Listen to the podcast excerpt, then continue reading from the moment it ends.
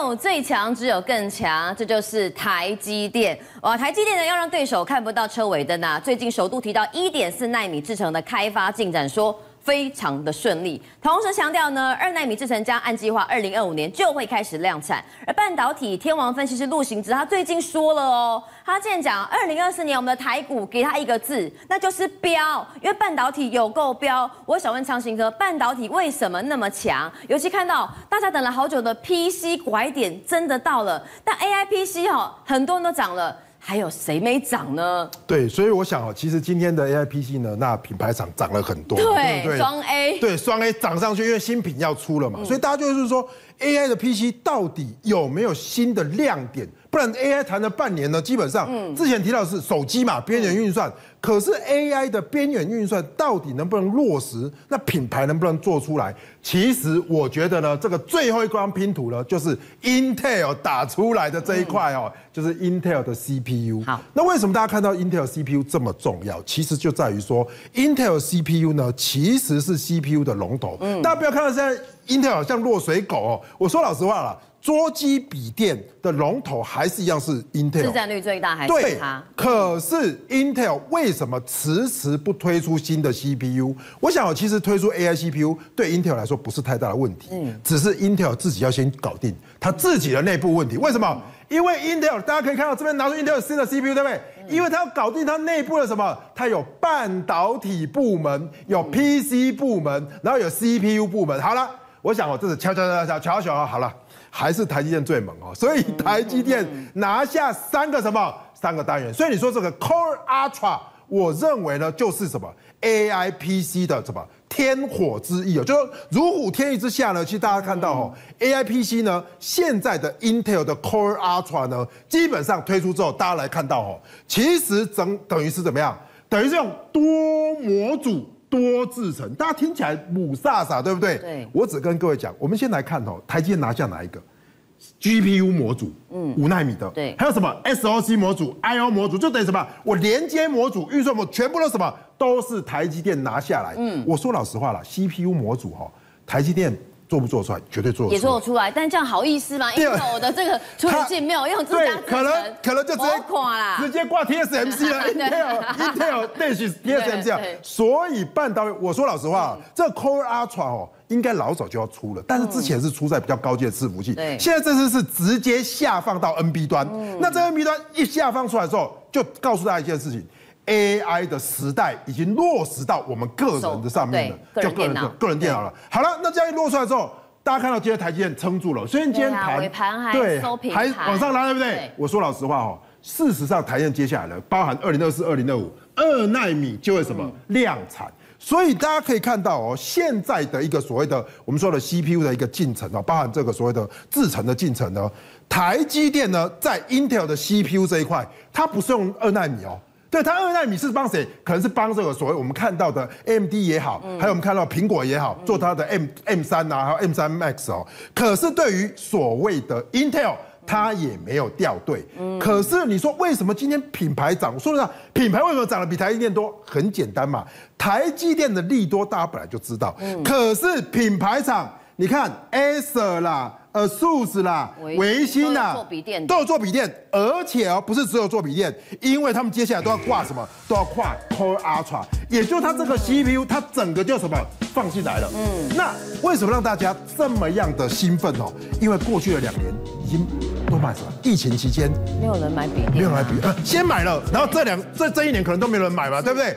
但是如果有 AI 的应用层，那这一些所谓我们看到的品牌厂又推出 AI 笔电的时候，大家就有想象空间哦。嗯，这时候会不会什么开始出现汰换潮？对，我先说老实话哈，Intel 开了这个新品发表会呢，其实在这边只有一个重点，就是什么？它事实上是把什么 GPU 加上 CPU，还有一个 NPU。对，我们常听到 NPU，NPU，它其实是哪干嘛？它其实就是类神经网络。类意思就是说，如果你要做 AI。你看，它是 AI 哦，AI 的大资料运算处理就是用 NPU，也就它把它切开来三个。那这个时候呢，其实呢，你就怎么样？你就可以专门 for AI 的运算。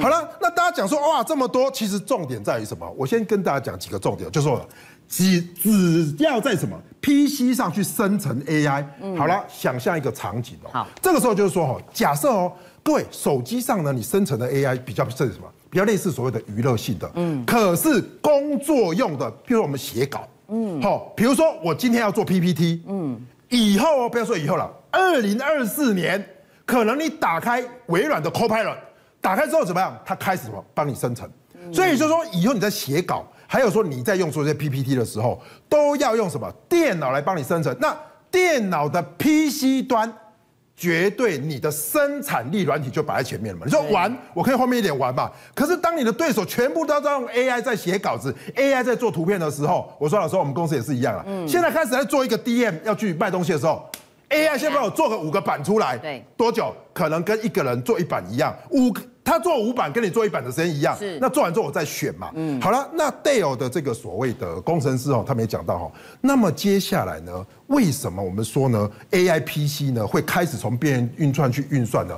因为它很重要的一个重点就是说，如果你 server 端，你看我们今年哦，今年涨的是不是都是 server 伺服器端嘛？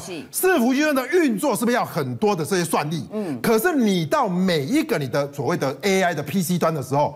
你要不要算力？你也要算力啊，所以你不可能全部都从 server 拉嘛。嗯、所以这个时候呢，你每一台 PC 一定要提升你的算力，不会马上提升。可是当你的对手，就是你的竞争对手或你的同业都在用，的时候，都在提升的时候，被迫要提升，被迫换机。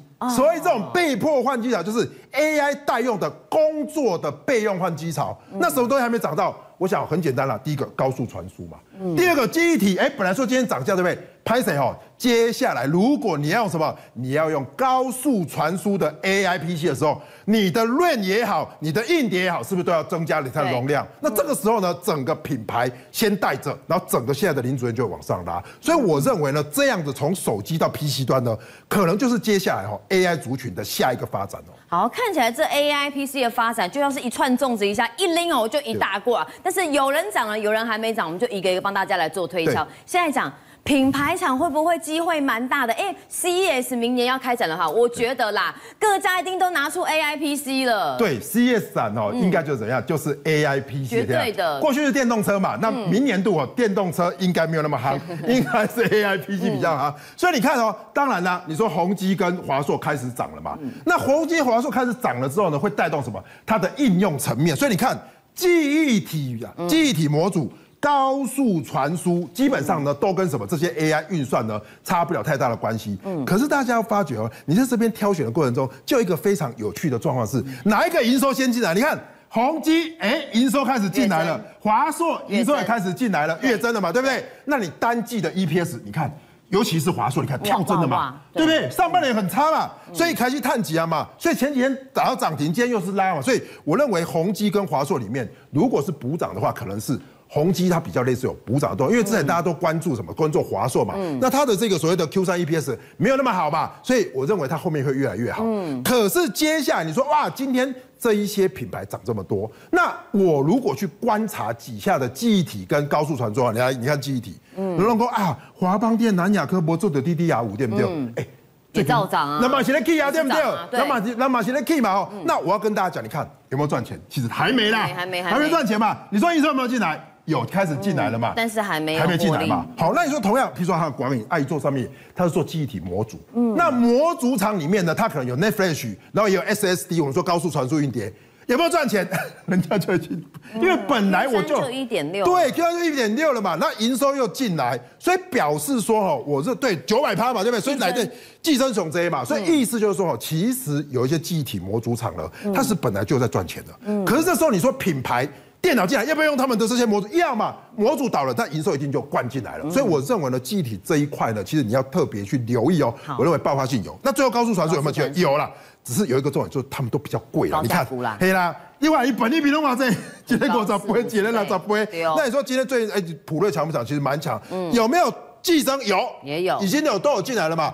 只是我们接下来来看一下普瑞哈，因为在高速传输里面呢，我认为它的营运已经开始增温。那普瑞自己也讲，明年会比今年好，尤其是 AI PC。这边它的筹码有没有进来？有，你看，哎，筹码集中度有集中，有。然后三大法人有买，有有买进来，所以以这样的一个角度来，其实它是比较强势，而且突破这个颈线。所以说，其实普瑞来讲呢，它的营收跟它的这个营运状况，你看。其实它以这个月均价跟所谓的单季 EPS，现在 EPS 已经来到什么七点七，其实还不错，还不错。只是对观众朋友来说，它基本上是贵啊，贵高价股。所以你看看哦，其实法人都要买它了。那反过来说，如果说你被腿还秀给了哈，我认为记忆体模组里面呢，开始来做什么足底之后开始反弹，因为报价已经开始拉了嘛。那报价开始拉之后，就有一个很重要的重点的。好，那假设 DDR5 先涨。接下来什么？这些模组厂的卖对不对？哇，我本来就有营收了，就可以卖哦。所以你看到哈，其实以广宇来说，来我们来看到筹码面，哎，其实还不错，它是慢慢垫高嘛。所以在这个区间里面，它开始做一个震荡，哎，筹码不错，而且怎么样？我都很喜欢讲哈，羊群，羊群跟大户，大户的比例什么开始上升，嗯，对。不对？刚说开始上升，哎，羊群看，通常都这样了，准备涨的股票都会涨这样了，就散户跑，就散户，散户，我说了，九阵就没有散户，为什么？震一震都上，全部都下车了嘛，对，那它的获利到底好不好呢？我们来看一下，我们刚才讲。什么叫九百趴的？零点一六变一点五九？哦，五百，第三季、第二季、第二季、第三季。零点一六，哎，第三季跳增到一块多。对，所以表示说哈，这家公司是啊，台积碳几啊嘛，那赚钱之后呢，表示说第三季的时候，它的第三季其实是 Flash 卖的比较好啦。嗯，NAND Flash 那接下来接下来你说啊，那其实 A I P 不是 Flash，那 A I P C 做的就是 S S D，就是高速传输的硬碟。那我觉得广影有一个地方大家可以留意哦，来，毛利率，毛利率好，毛利率你看我这，你再一趴。哎，来到了新高，新高。那为什么会这样？因为广影跟 Silicon Power 它其实是品牌。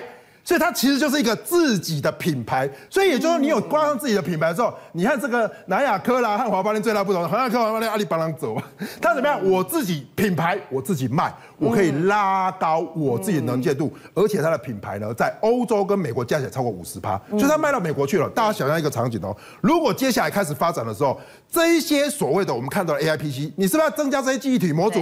你叫它的货，它的营收量就会上来。所以我认为呢。品牌的 PC 先走，接下来包含高速传输跟记忆体，就有机会再往上跟一波。中国又有大咖被消失了，现在大老板啊。好，人人自危。对，如果你赚太多钱，可能会被政府给盯上。没错，因为现在呢，包括了在中国大陆，现在正在实行一个大型的造神运动啊。这个造神运动呢，你千万不要触怒龙爷。这个龙爷是谁？指的就是习近平。为什么刚刚明玉特别讲到说呢？好多人，大老板，甚至有钱的，D A A 咖的这一种哈，全部都是要不就是被跳江，要不就是被跳楼，要不就是被意外身亡，死因都是非常的模糊的。我们再看看这个焦点，他是商汤科技创办人。叫汤小欧哦，你知道吗？他身价一百七十亿人民币啊，五十五岁，年不年轻？年轻，前途还是大有可为嘛？但是怎么会突然间传出了病逝的消息？这其中有猫腻哦，经传病逝，但是前面没有提到他有任何的身体不舒服吗？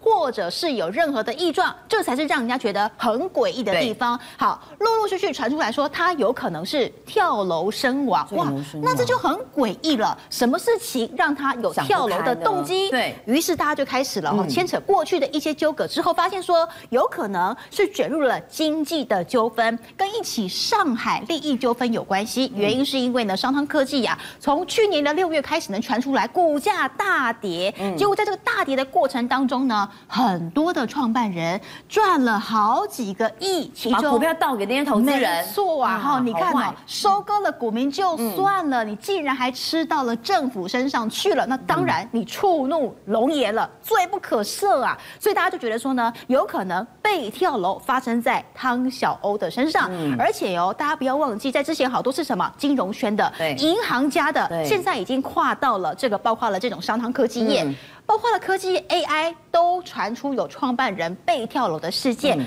我们刚刚一开始就说到了，造神运动造在哪里呢？造在习近平的身上。为什么？因为他要掩盖他的经济真的出了大问题。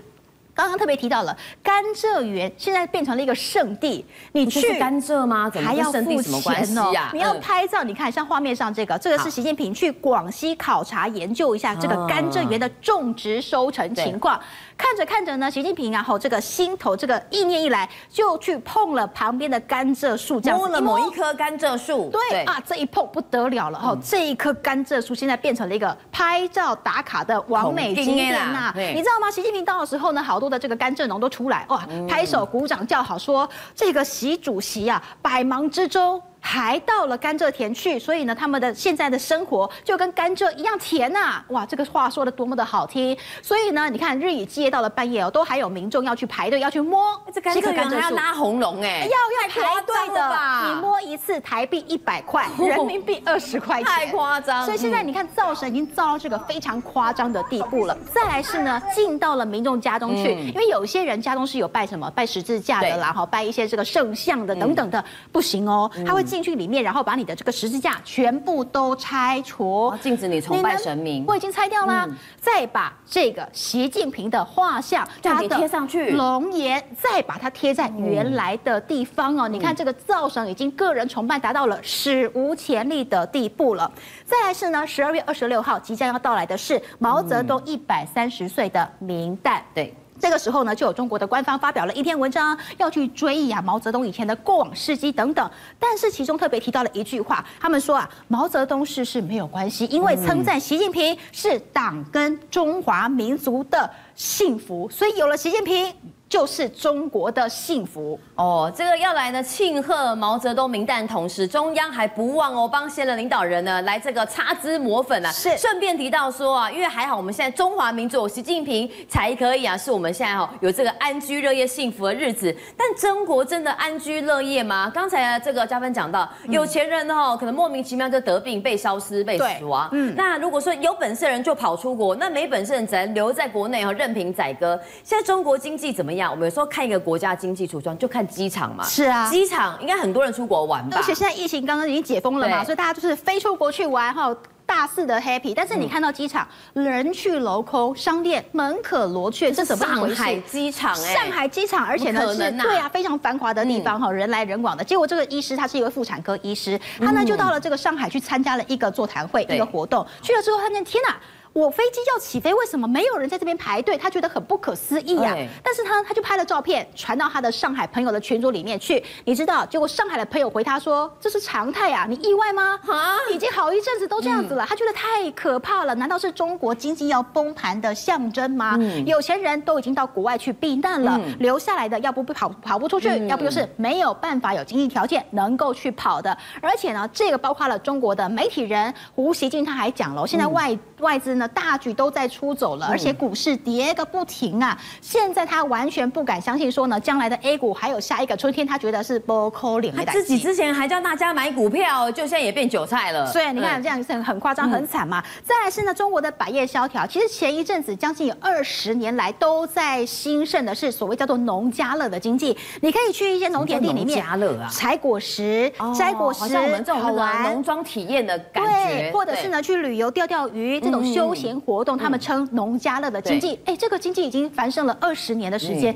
结果就在这一两年开始啊，不断的关门，要不就是倒闭，迎接的是前所未有的寒冬。包括了今年现在目前是十二月嘛，对，在今这个月之前的前十一个月啊，哈，已经关了七千多家的这种类似农家乐的商店，而且进来关门的数量已经。高达了八万多家，所以几乎是全部算是一个倒闭的状况，非常的惨跌。原因是什么？原因就是呢，很多人的口袋的钱都拿不出来进行所谓的娱乐或者休闲的消费。